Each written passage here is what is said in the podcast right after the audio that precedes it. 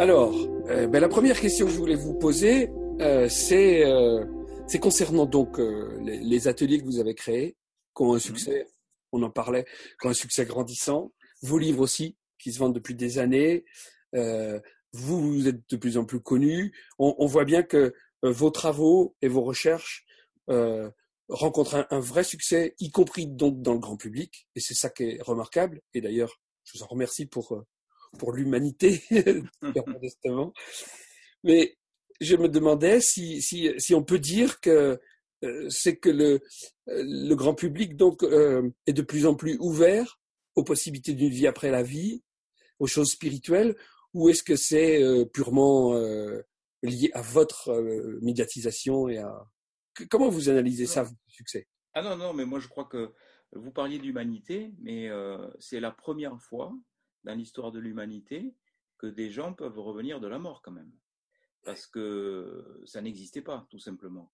Avant, euh, un cœur qui s'arrêtait, euh, mais il y a 50 ans de ça, on ne le réanimait même pas. Euh, il y a encore des films en noir et blanc où on voit sur les quais de Seine Humphrey Bogart qui penche son oreille sur une poitrine, et il, a, il entend probablement rien, il dit il est mort. Voilà. On ne faisait pas de massage cardiaque. Donc, euh, la définition de la mort clinique, c'est très précis en réanimation, c'est l'arrêt du fonctionnement cérébral. Lorsque notre cerveau ne fonctionne plus, eh ben, on est cliniquement mort.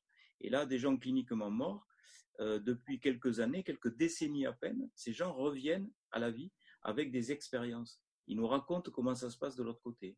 Ils font des incursions dans l'au-delà et ils nous racontent ça. Ça, c'est la première fois que l'humanité connaît cette situation. Et c'est pour ça que ça connaît un engouement extraordinaire parce qu'il y a de plus en plus de gens qui sont réanimés, et il y en aura de plus en plus d'ailleurs, avec les progrès de la réanimation, ces défibrillateurs euh, automatiques qui sont mis en place un petit peu partout, là où il y a euh, du monde, dans les grands centres urbains, etc. Donc il y aura de plus en plus de gens qui vont revenir de la mort. il y aura des discours qui seront de moins en moins marginaux, puisqu'il y aura de plus en plus euh, d'expériences. Donc voilà, on, on, dispose de plein de documents, de plein de récits, de plein de livres qui sont en quelque sorte les guides du routard de l'au-delà, qui nous racontent ces expériences. Et on voit bien que ces gens sont allés au même endroit quand même. Donc c'est pour ça, évidemment, ça, suscite une interrogation formidable. Euh, qu'est-ce qu'on va devenir après? Euh, Voilà. Et là, on a le début de l'histoire. Et alors, les ateliers eux-mêmes sont une démonstration maintenant de, sans aller jusqu'aux besoins de la mort. Hein, c'est ça, les ateliers. Ben voilà, voilà. ben oui, je me suis dit, c'est quand même un petit peu dommage de devoir mourir pour euh, avoir cette transformation. Parce que les gens, quand ils, ont vécu euh, ces expériences, quand ils sont morts cliniquement, ils ont vu comment ça se passait de l'autre côté, ils sont complètement transformés. Et euh, ils sont bonifiés quand même. Ils, ils se détachent des valeurs matérielles de ce monde qui nous rendent très malheureux. Ils se détachent un petit peu de l'ego euh, c'est-à-dire que nous, euh, qu'est-ce qu'on fait quand on est sur cette vibration terrestre? On essaye d'avoir le plus de reconnaissance possible, de dominer les autres, d'avoir le plus d'argent possible. Et quand on est de l'autre côté, on nous dit que tout ça, c'est peanuts. Donc ça change fondamentalement les gens. Et ils sont beaucoup plus heureux quand ils n'ont pas ces, objectifs de vie-là. Donc euh, je me suis dit, c'est quand même dommage de falloir vivre un arrêt cardiaque pour vivre cette transformation. Et est-ce que mon hypothèse de conscience intuitive extraneuronale accessible dès que le mental, ou la conscience analytique cérébrale, j'appelle ça la conscience analytique cérébrale, euh, diminue, est-ce qu'en faisant taire ce bruit, on va pouvoir être connecté à cette source? Est-ce qu'on va pouvoir recevoir ces mêmes informations? Est-ce qu'on va pouvoir bénéficier de ces mêmes transformations? Ben, On dirait que oui. Eh on dirait que oui, et donc euh, voilà, ça a beaucoup d'impact sur les gens. Ouais, c'est super, c'est super. Alors, dans ces ateliers, euh, vous avez dépassé les 1000 participants, les 1000 expériences. Oui. Comme vous oui, on est à 1000, presque 1500 maintenant. Ah ouais? Ah oui, mais ça va très vite, ça va très très vite parce qu'il y a 40, il y a 40 personnes euh, par atelier. Euh, bon, euh, j'essaye de concentrer vraiment euh, sur un week-end. il nous arrive de faire 4-5 ateliers parce que je travaille en semaine, donc je peux pas non plus. Donc. Et puis, euh, ça, il y a beaucoup de matériel, donc il y a un camion qui se déplace avec tout le matériel, donc il faut quand même en faire plusieurs pour que ce, tout ce matériel soit et tous les gens qui sont mobilisés avec moi puissent s'y retrouver aussi. bien sûr. Donc voilà, on, est, on essaye de concentrer ça et vous voyez, ça va très vite. En fait, 200 personnes en, en un week-end, donc on est, on est, rapidement arrivé à 1000 et rapidement dépassé 1000, bien sûr. Bon, ça fait des week-ends bien occupés. Et alors Oui, ça fait des week-ends occupés, mais c'est tellement passionnant. C'est de l'énergie, c'est vrai. Mais en retour, on a tellement d'énergie que tous ces retours, nous, ça nous. c'est cadeau. C'est vrai que on ressort de ces week-ends, on est épuisé. Euh, mon équipe et moi, on est épuisés, mais on est tellement content, on est rempli de, de, tout ce qu'on a donné et de tous ces retours qu'on a. Et, les retours qu'on a, ils sont directs, mais ils sont aussi euh, prolongés dans le temps, puisque les gens digèrent leurs expériences et nous racontent tout ça dans des mails euh, et que je diffuse assez largement sur Facebook. D'ailleurs, je veux les faire partager tellement c'est magnifique ce qu'ils vivent. C'est magnifique. Moi, j'en lis de temps en temps. À chaque fois, j'ai une larme. C'est ah ouais, c'est très émouvant. Mais nous aussi, on est, on est, on, ne s'en lasse pas. On n'est pas du tout blasé de quoi que ce soit. C'est chaque fois différent. Il n'y en a pas deux qui se ressemblent. c'est super. Et alors, on arrive euh, apparemment, là, sur, sur l'analyse que vous avez faite avec les 1000 premiers participants, vous avez à peu près 65%, c'est ça, les deux tiers, on va dire, de, de, de, personnes qui rencontrent leurs défunts. Même plus, on est à 67%, puisque 69 euh, personnes sur 1000 euh, ont coché la case. Il y a bulletins comme ça, je ne sais pas si vous les voyez. Ouais, ouais, super. Voilà. C'est ouais, ouais, comme ça et euh, c'est très directif. Alors je leur dis, vous cochez oui ou non. Vous ne mettez pas entre les deux. Et soit oui, soit non. Ou si, c'est, ou si vous ne savez pas, eh ben, vous mettez rien du tout, mais on ne pourra pas comptabiliser le bulletin parce que, évidemment, euh, au point de vue statistique, il faut être déterminé, c'est oui ou c'est non. C'est assez directif. Euh, je peux rapidement dire les questions. Je suis parvenu à me relaxer suivant les suggestions qui m'étaient proposées. Je suis parvenu à ressentir la relaxation des muscles. Je suis parvenu à ressentir l'ancrage de mon corps. Je suis parvenu à ressentir euh, les transmissions énergétiques puisque je leur fais remonter et descendre les chakras. Je suis parvenu à avoir la sensation de quitter mon corps. Je suis parvenu à avoir la sensation, vous voyez, je suis très prudent, hein, la sensation d'être mis en contact avec un défunt. Je pense avoir pu communiquer avec un défunt. Je pense avoir reçu des informations de ce défunt. Voilà. Euh, après, donc, euh, c'est euh, la fiche signalétique euh, classique. Donc, c'est l'âge, le sexe, la profession et la religion. On peut demander la religion à des personnes si, les questionnaires sont anonymes. Sinon, c'est interdit. Donc là, on a eu la, chance de pouvoir le faire parce que tous les questionnaires sont anonymes. Et puis en plus, ils mettent s'ils sont satisfaits, très satisfaits, ou déçus et très déçus. Voilà puis ils peuvent mettre aussi euh, en bas euh, euh, des, ou derrière des applications personnelles par rapport à tout ça. Et là, on a pu donc étudier les 1000 premiers, les 1000 premières fiches qui sont tout à fait étonnantes puisqu'il y a 669 personnes qui avoir été en contact avec un défunt pendant cette expérience. Oh, c'est magnifique. Et alors, la, la, la, la, religion, là, par exemple, vous avez donc pu oui. traiter ces chiffres-là. Ça a une influence ou pas? Eh ben non, il s'avère que non, puisque on a, euh, bon, on a une majorité de catholiques, c'est à égalité avec les sans religion. Ouais. Euh, on a exclu les gens qui mettaient euh, je suis de la religion du cœur, j'ai ma propre religion. On a, on a admis qu'ils n'avaient pas de religion, puisque on a retenu que les, les grandes religions, hein, musulmans, catholiques, protestants, les juifs, enfin, voilà, euh, bouddhistes, etc., euh, les grandes religions, les grands mouvements religieux. Et il se trouve que d'après les statistiques qu'on a, on n'a pas plus euh, de, de, résultats positifs pour le contact avec les défunts chez les gens qui avaient une religion il semblerait que ça soit indépendant de la religion. Super. Botkin dit même, lui, de son côté, avec le MDR, que c'est souvent l'inverse. C'est-à-dire que ah plus les gens croient, plus les gens attendent, en fait, moins il y a de résultats. Ah. il avait... non, là, dans mon, dans mon cas, c'est pas, le, c'est, ah pas ça, parce qu'il n'y a pas de corrélation. On a trouvé les statistiques, on a trouvé, il n'y avait pas de corrélation entre la religion et les résultats positifs, mais ce c'est pas pour autant que les, gens athées ou quoi que ce soit avaient de meilleurs résultats. pas, enfin, pas dans notre étude en tout cas. il disait lui que les, les vétérans euh, complètement athées avec lesquels il travaillait, qui disaient oh, tes conneries, de toute façon ça marchera jamais. Euh, et, c'est avec eux que ça marchait le mieux. ah oui. ça c'est Alors là, on a de meilleurs résultats puisqu'on a aussi l'âge. On a meilleurs résultats chez les jeunes. Ah ouais? Oui, meilleurs résultats chez les jeunes et euh, bah, tout simplement parce que l'hypothèse que je, que je soutiens, c'est que les apprentissages vraiment renforce la conscience analytique cérébrale et nous empêche de, d'avoir accès à cette autre forme de conscience. Il y a aussi un chiffre qui est parlant euh, pour les expérienceurs, celles et ceux qui ont vécu les arrêts cardiaques et qui ont eu ces fameuses expériences d'incursion dans l'au-delà. 18%, 12 à 18% chez les adultes et 65% chez les, chez les enfants. 65% des enfants qui ont eu des arrêts cardiaques ont des choses à raconter, alors qu'il n'y en a que maximum 18% chez les adultes. Tout simplement parce que les enfants ne censurent pas les informations par la conscience analytique cérébrale qui censure, par le biais de nos apprentissages, toutes les informations euh, euh, qui ne sont pas correctes, qui ne sont pas cohérentes avec ce qu'ils ont appris. J'ai un de mes fils là, qui, s'est cassé la figure l'autre jour en vélo. Il a été anesthésié vite fait euh, pour qu'on lui remette les, les, je sais plus quoi, enfin les autres comme il fallait.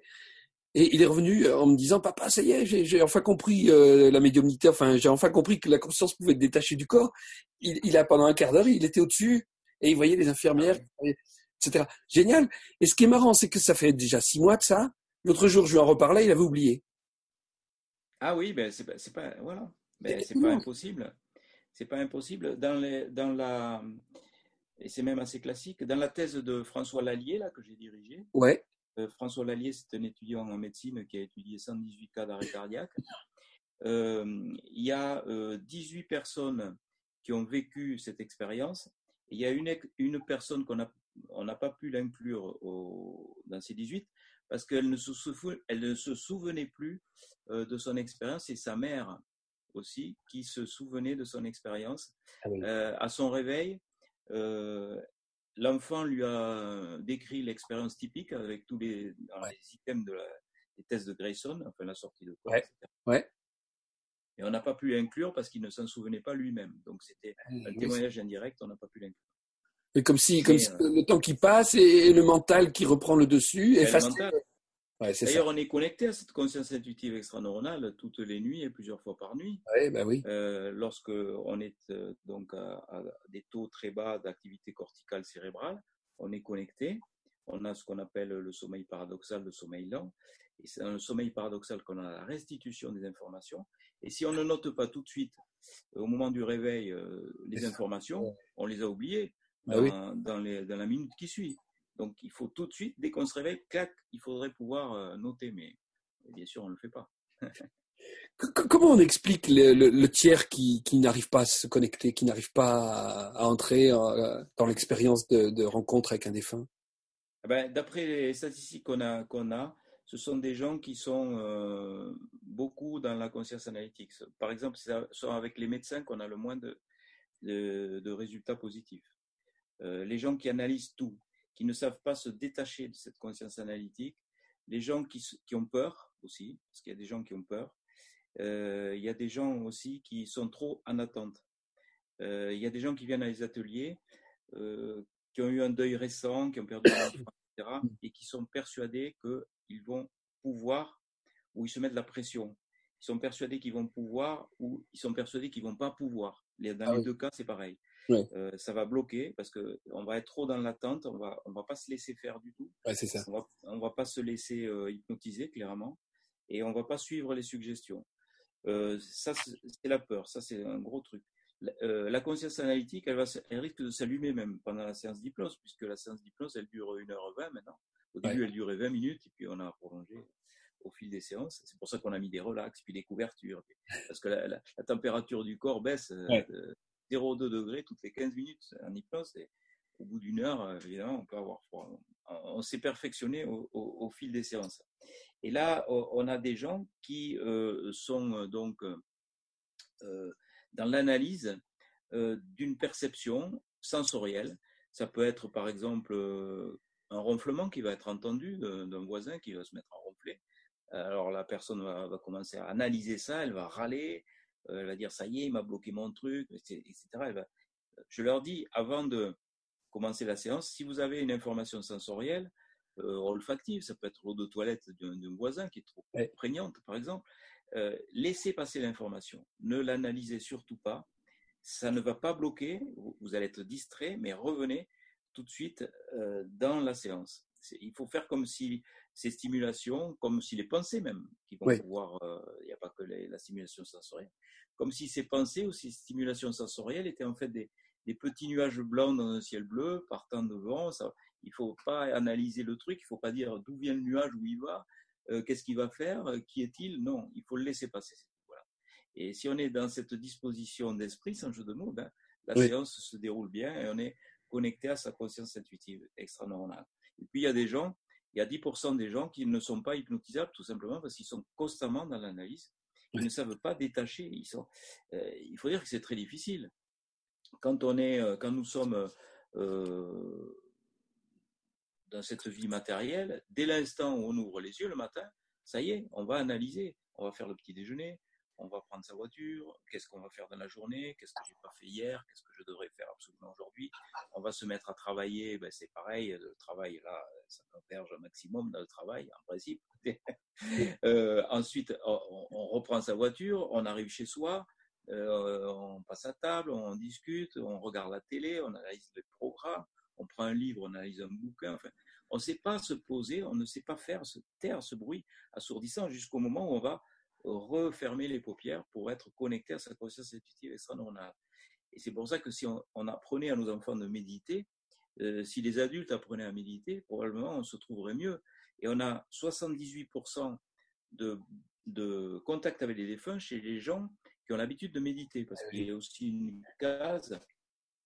J'ai pratiqué la méditation et c'est la première fois que je, que je participe à une séance d'hypnose. On a ces deux, ces deux cases à remplir, oui ou non, c'était pas tout à fait innocent. On voulait savoir si, euh, en faisant euh, ces exercices de méditation, on avait de meilleurs résultats. Eh bien, oui. C'est pour ça qu'on a mis en place avec Jean-Charles Chabot cet MP3 gratuit où les gens peuvent, euh, pendant 20 minutes, s'entraîner à la TCH. C'est une séance finalement de méditation, mais qui est davantage axée sur la TCH. c'est super, c'est super. Les, les, les, détracteurs un peu de, de l'au-delà, on va dire, euh, considèrent qu'en hypnose, euh, et, et, la TCH est évidemment une technique qui utilise l'hypnose, donc considèrent qu'en hypnose, euh, il y a une forme de promesse qui va, dans, dans le cas de la TCH, qui va consister à rencontrer euh, son défunt et que cette sorte de promesse est comme une suggestion hypnotique qui va euh, déclencher dans l'inconscient ou dans l'imagination de la personne euh, tous les paramètres pour qu'elle croie à la rencontre. Euh, qu'est-ce que, comment vous vous analysez tout ça? Parce que euh, ça, m'intéresse moi d'avoir un peu votre vision avec le recul pour qu'on puisse euh, avoir des arguments de notre côté, quoi. Ils ont tout à fait raison de dire que l'hypnose suggère une situation. D'ailleurs, on emploie la, suggestion hypnotique en anesthésie et c'est comme ça que j'ai euh, dévié euh, euh, cette technique pour faire des ateliers de TCH. D'abord, je me suis formé à l'hypnose en bloc opératoire pour couper la conscience analytique cérébrale pour que les gens soient connectés donc à des suggestions qui leur sont données de telle façon que la conscience analytique cérébrale sensorielle soit coupée et que la douleur du bistouri ne soit pas ressentie. Et ça fonctionne très très bien. Donc, on amène les gens dans un voyage. Euh, on a une consultation de pré-anesthésie, au moins 24 heures avant l'intervention réglée, et on demande à la personne ce qu'elle aimerait bien faire le voyage qu'elle souhaiterait faire. Et on l'amène euh, donc pendant la séance d'hypnose dans ce voyage-là. Et ce voyage est une distraction en fait qui va l'évacuer de toute perception sensorielle la première fois que j'ai été hypnotisé, moi, c'était à, l'âge de 9 ans. Je ne savais pas que j'étais hypnotisé et mon médecin généraliste ne savait pas qu'il était un, hypnothérapeute. Euh, j'avais une plaie du genou et euh, il m'a suturé ma plaie. Je n'ai absolument rien senti, tout simplement parce qu'il m'a amené dans un voyage où il m'expliquait qu'il s'était perdu en forêt et comment on l'avait retrouvé. Ah, et puis quand ça a été terminé, c'était tellement passionnant son truc que j'en oubliais ce qu'il me faisait. Il m'a tapoté sur la joue pour me faire revenir à moi. Et il m'a dit voilà, c'est fini. Tu as été sage, tu n'as même pas crié. Mais parce que j'étais hypnotisé tout simplement. Voilà. Donc c'est vrai, ils ont raison. C'est une suggestion. Le principe de l'hypnose, c'est très simple. Euh, nous sommes dans une situation, vous et moi, on parle, euh, on est à 21 Hz si on nous fait un électroencéphalogramme. Si par une technique spéciale, celle qu'on emploie en anesthésie dans les blocs opératoires, par relaxation, le timbre de la voix, le rythme de la voix, les répétitions, on arrive à diminuer cette activité électrique du cerveau, les suggestions de l'hypnotiseur vont devenir vos propres pensées. Et c'est pour cela qu'on voit euh, des spectacles comme Mesmer où des gens arrivent à faire euh, du cheval sur scène, etc. Euh, c'est pas du tout des gens complices, c'est que ça fonctionne comme ça. Ça fonctionne très bien l'hypnose de cette façon-là. Mais là où je ne suis pas d'accord, c'est que mon expérience, certes, est suggérée, c'est le voyage qui est suggéré, c'est tout. Moi, je leur suggère le déplacement. Je leur suggère l'expérience telle qu'elle est vécue lors d'une expérience de mort provisoire. Lors d'une expérience de mort provisoire, l'esprit quitte le corps et va dans une autre dimension. Moi, je les accompagne dans cette dimension, mais c'est tout. Le reste, je ne le suggère pas. C'est-à-dire qu'ils sont laissés seuls avec leur conscience intuitive extraneuronale pendant 28 minutes. Pendant 28 minutes, je ne parle pas, je ne suggère pas. Je ne suggère rien du tout. Ils sont laissés dans des espaces, dans plusieurs espaces. Il y a le monde des esprits, il y a la lumière d'amour. Enfin, il y a différentes étapes. Les étapes classiques qui sont euh, d'ailleurs euh, données par les expérienceurs. Et c'est dans ces espaces-là et dans ces temps-là qu'ils font leurs propres expériences qui ne sont pas suggérées. Et moi, ce qui me fait dire que euh, leurs expériences n'est pas suggérée, c'est que quelquefois, ils reçoivent des informations qu'ils ignoraient totalement et qu'on vérifie après. Euh, je vais donner un exemple simple parce que si je donne comme ça des, informations sans, nommer les choses, il y a plusieurs. Mais euh, par exemple, euh, Christine Brichet, je, je, la remercie de me confier son témoignage, rencontre lors de sa TCH une nièce décédée. Sa nièce décédée lui annonce que au moment euh, de son accident qui l'a tué, elle était enceinte de cinq mois. Personne ne connaît cette information.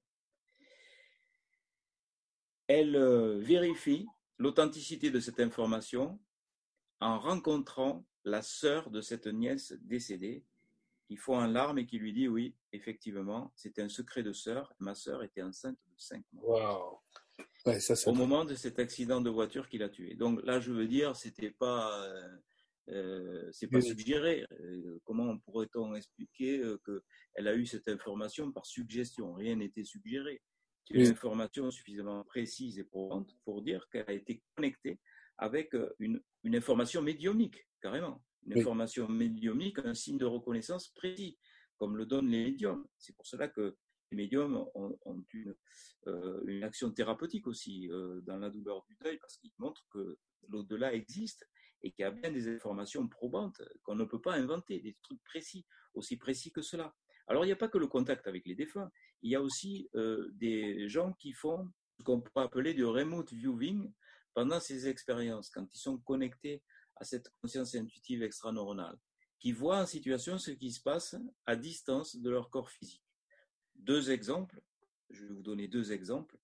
Euh, à Poitiers, une TCHiste euh, au moment de sa sortie de corps, pense à son ami euh, qui est malade et instantanément, elle se retrouve au-dessus de sa maison, au-dessus de la maison de cet ami, et elle s'étonne parce que la voiture de son ami n'est pas garée à l'endroit habituel. Et elle se dit, tiens, c'est bizarre, il n'y a pas sa voiture. Et puis elle fait l'expérience, donc elle fait l'incursion dans l'au-delà, elle fait une expérience magnifique, elle revient, et elle m'écrit tout ça par mail. Et je lui dis, quand même, renseignez-vous, cette voiture-là, au moment où vous avez fait la TCH, est-ce qu'elle y était ou pas? Donc, elle se renseigne et euh, son ami lui dit que non, il était sorti parce qu'il était guéri, il était tellement heureux d'avoir guéri qu'il était allé se faire une soirée ciné-resto et il n'avait pas sa voiture, évidemment, puisqu'il était parti en voiture. Une autre femme qui a eu une vision de type remote viewing, c'est récent, ça s'est passé en, Suisse, à Genève il y a trois semaines, elle sort de son corps et se retrouve dans un supermarché au-dessus d'une scène où il y a son fils qui est revêtu d'un manteau jaune. Je vous ai perdu là. Allô, allô, pardon? Vous m'entendez plus? Ça a coupé un peu. J'ai entendu ah. manteau jaune. Et puis après. Voilà. Alors, un manteau jaune ouais. avec un bonnet gris. Elle voit son enfant dans un supermarché. Ouais. Elle fait la TCH. Elle revient, euh, puisque c'était l'après-midi, là, c'était une TCH de l'après-midi. Elle revient et elle voit arriver son, son, mari qui lui dit Tiens, je viens du supermarché. Et il avait acheté à son fils un manteau jaune avec un, un bonnet gris. Donc, euh, elle avait bien vu la scène son enfant qui se baladait dans le supermarché. Ouais, c'est comme Donc, ça, je veux dire, ça, c'est pas, des, euh, c'est pas des choses. Euh, voilà. Ça peut pas être suggéré, ça. Moi, je n'ai pas dit. il a non, non, euh, voilà, on ne peut pas dire que l'expérience est suggérée. Alors je sais que mes détracteurs disent oui, il fait de l'hypnose, il, manipule les gens, il croit qu'ils ont vécu qu'ils n'ont pas vécu. Enfin, euh, là, je veux dire, il faut vraiment être borné pour euh, se dire que tout ça est suggéré. Ah oui, bien sûr. Bon, super, super. est-ce que, est-ce que certains participants reviennent avec une fois qu'ils ont rencontré les défunts, est-ce qu'ils reviennent avec des informations, des messages pour les aider dans leur vie? Oui, oui, parce qu'on dit le contact avec les, femmes, il n'y a pas que ça, parce qu'ils sont, à un moment donné, je les mets en situation, ils sont dans la lumière d'amour inconditionnel, comme euh, c'est le cas dans l'expérience de mort euh, provisoire, donc euh, je les amène dans, chaque fois avec des, passages dans les tunnels, et ils arrivent là, et je les laisse là chaque fois pendant, 20, pendant 8 minutes. Hein, on a prolongé euh, les choses. Donc pendant huit minutes, ils sont euh, dans la lumière d'amour. Et là, ils reçoivent des informations. Certains se sentent guéris euh, de leur douleur physique et psychique. Certains reçoivent des messages pour eux-mêmes ou pour leurs proches. Et en gros, s'il fallait faire le, résumé de tous ces messages, puisque vous voyez, chaque fois j'ai des, feuilles à décortiquer à étudier, s'il fallait faire le résumé de tout ça, ça serait très simple. De l'autre côté, on nous dit la chose suivante, rien n'est grave. Vous êtes ici sur ce plan pour faire des expériences, pour progresser spirituellement. Chaque expérience est importante. Plus les expériences sont difficiles, et plus vous progressez spirituellement. Vous faites du souci pour rien, parce qu'en fait, euh, rien n'est grave.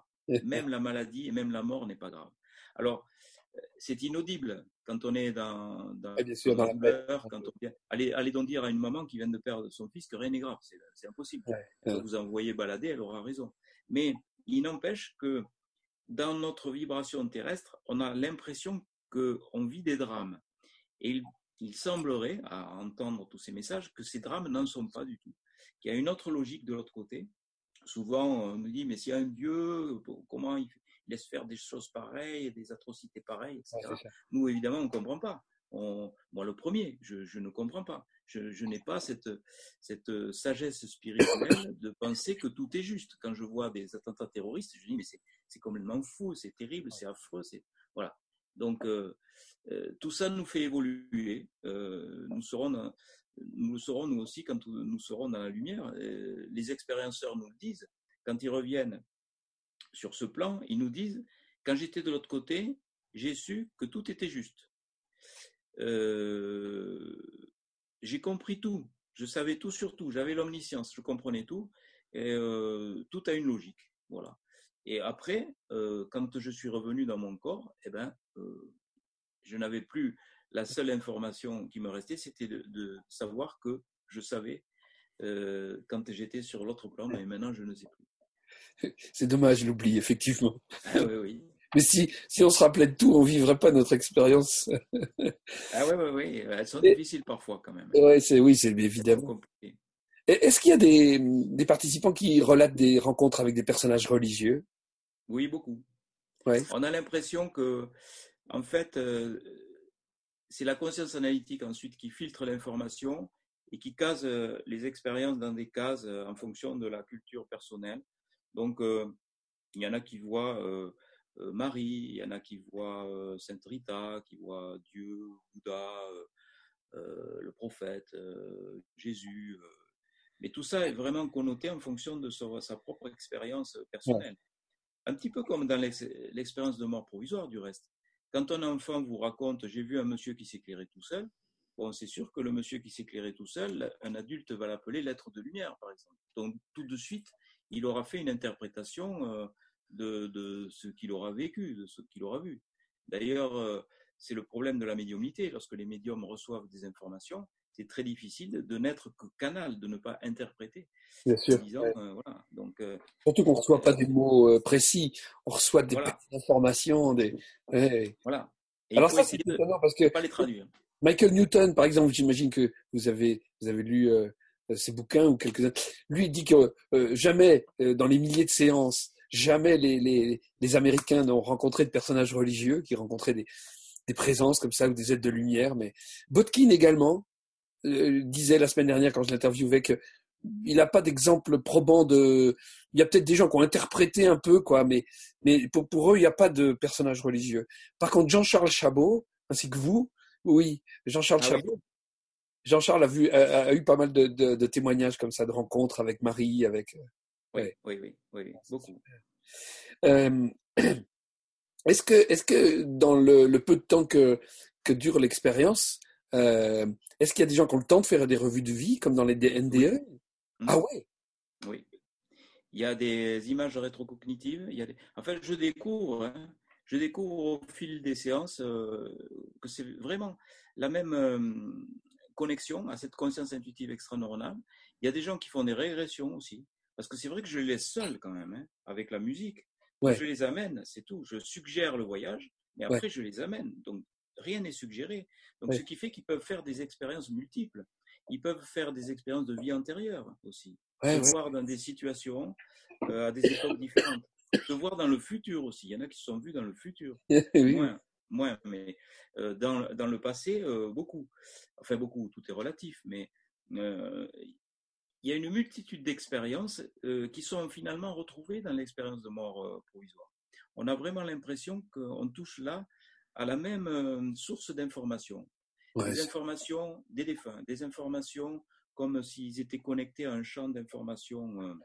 on parle des champs akashiques de ouais. Termin Laszlo, morphogénétique de Sheldrick, mais on a vraiment l'impression qu'ils sont connectés à une source d'informations universelle euh, des informations euh, sur euh, le futur, la voyance, des localisations dans l'espace, il n'y a pas que dans le temps avec les phénomènes de remote viewing, j'ai donné deux exemples, et puis aussi des grands enseignements pour leur vie ou pour celle de leurs proches.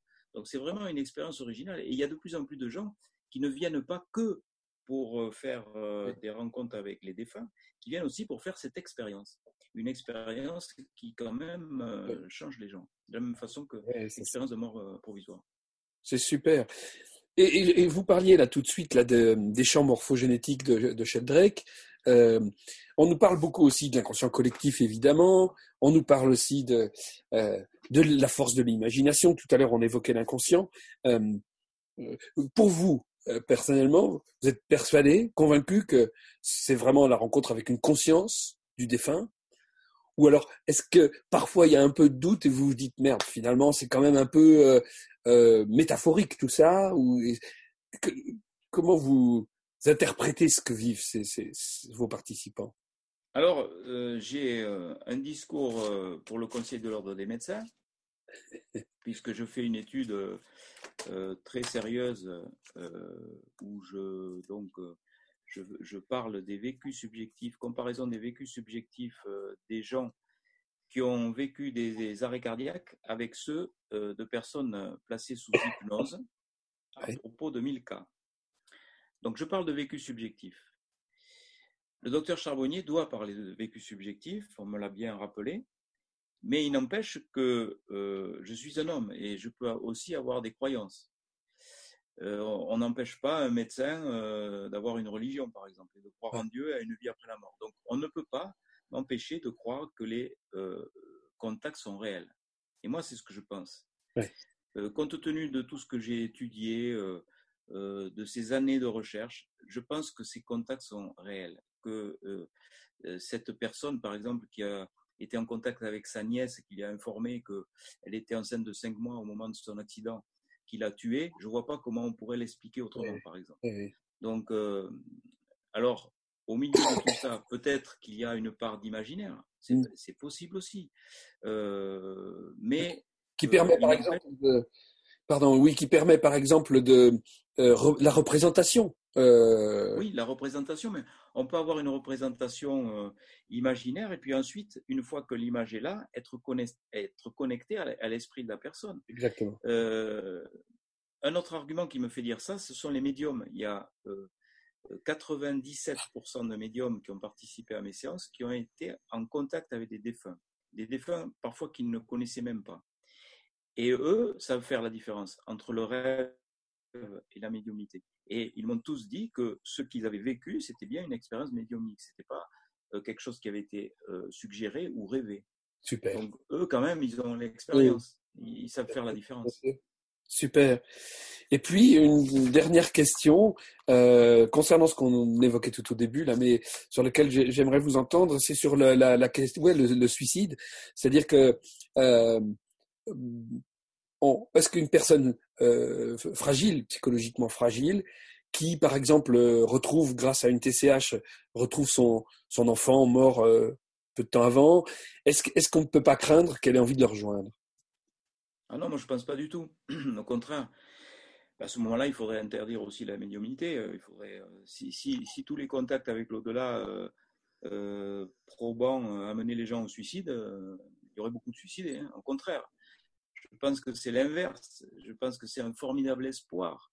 C'est une solution contre le désespoir de ces parents qui sont complètement détruits, qui ont envie de se suicider. Au contraire, quand ils ont perdu un enfant, et lorsqu'ils ont un contact de ce genre-là, un contact médiumnique ou un contact en TCH qui leur montre de façon euh, probante qu'il y a une vie après la mort et que l'être cher continue d'évoluer sur d'autres sphères, euh, c'est l'antidéprime, au contraire. C'est on n'a pas du tout envie d'aller se tuer. Euh, euh, on n'a pas du tout envie d'aller les rejoindre non plus parce qu'on sait que ça va venir, que le moment sera là.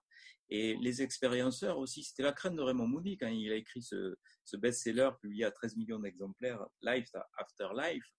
Et quand il a eu terminé son ouvrage, il a dit mince alors, peut-être que tous ces gens euh, qui ont eu ces expériences magnifiques qui sont décrites dans mon livre vont donner envie à mes lecteurs de se suicider. Ben, pas du tout, pas du tout. D'ailleurs, eux-mêmes, ceux qui vivent l'expérience, les expérienceurs ou les TCHistes, mais surtout les expérienceurs, c'est quand même avec eux qu'on a le plus de recul.